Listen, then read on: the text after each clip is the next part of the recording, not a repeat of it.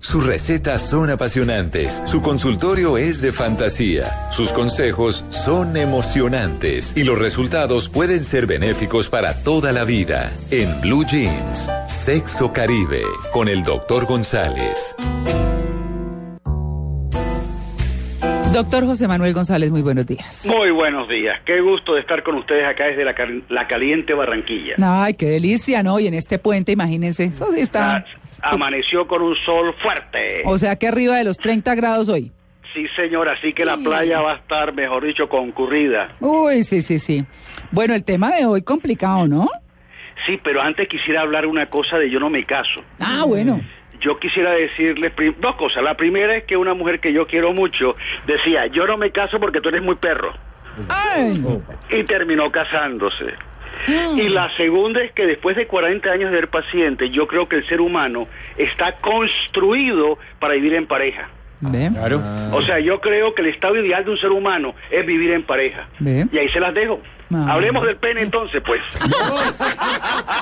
Hoy vamos a hablar de la penefobia. Eso es una cosa interesante. Es como cuando la muchachita le hablan de pene o ve un pene y comienza a sudar, a sentir náuseas, ganas de vomitar, ¿Ah, se pone a temblar, eh, le da un yello, le da pánico. No, ¿y por qué, Doc?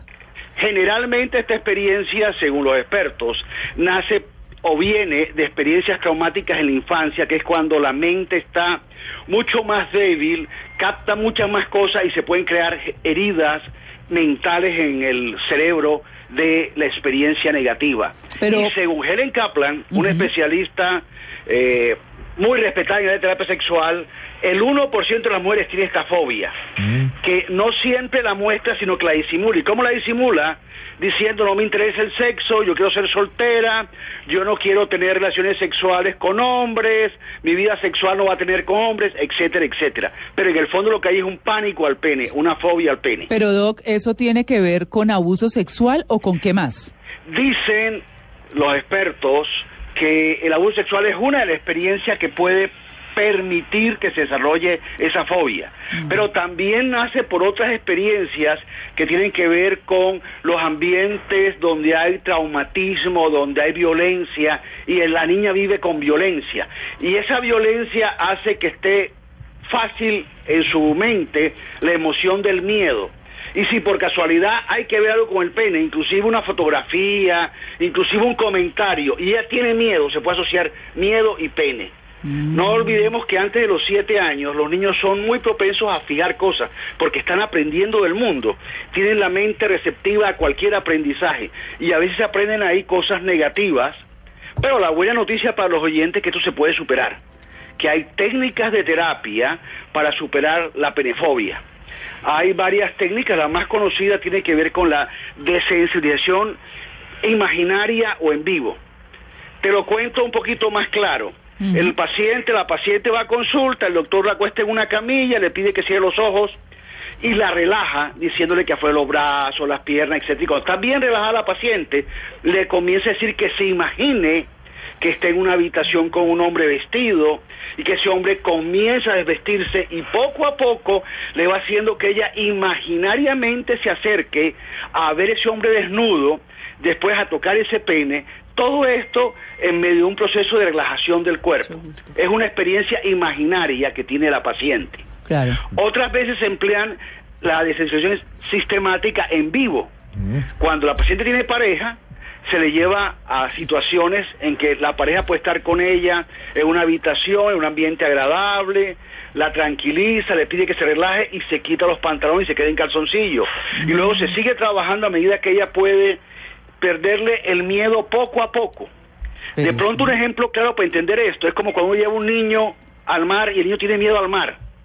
Si uno lo carga, lo pechicha y se mete con el niño al mar, el niño al principio grita y está preocupado, pero después de un rato se da cuenta que no pasa nada y comienza a perder el miedo y cuando venimos a ver ya está jugando con el mar y corriendo por la playa. Eso se llama desensibilizar, acercar poco a poco al individuo al, al objeto que le produce pánico o temor.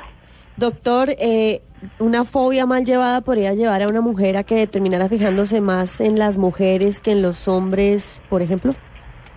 Mira, las fobias pueden influir en cuál sea el comportamiento de las personas. Y si una persona tiene fobia al pene, pueden pasar dos cosas. Una, que se refugie cuando tiene tensión sexual, deseo sexual, se refugie en la masturbación que implica estar sola. Otra puede ser si por casualidad tiene una buena amiga con la cual tiene confianza y en esas relaciones de buena amistad y confianza puede surgir de pronto algún contacto físico y se sienta cómoda y entonces fuerce, se empuja a buscar su deseo sexual hacia una persona que no tenga pene. O también puede llevar a que tenga experiencias sexuales sin que el pene esté a flote. Se convierte en esas muchachitas que se besan, se acarician, se manosean, pero cuando llega el momento de la verdad, ¡pam! se espantan. Claro. No Claro. sé cómo les llaman en Bogotá, Iniciado. pero aquí en toda la costa las llaman calientahuevos. Sí. Ay, sí, acá caramba. también se homologa ese término, doctor. Que es, que es que la válido. muchachita hace cualquier cosa mientras el tipo esté vestido. Cuando es el tipo que comienza a vestirse, ya pan, se asusta, y entonces dice, no, vámonos, vámonos, ya no, y tal, y pan, y, a- y se queda la cosa cortada. Y uno se va con dolor de novio para la casa. El contacto sexual se excita, tiene deseos, pero cuando llega el momento de que el pene se acerca, le da susto, le da náuseas, le da vómito y se aparta. Eso debería ser pecado, eso de calentar la comida si uno no se la va a comer. Sí. Me parece, ¿no? Por ley. Bueno, de novio, por no. ley. El código de policía Sí, lo que digo, sí. En el código de policía nuevo lo van a poner. sí. Gracias, doctor González. Fue un placer, hasta luego.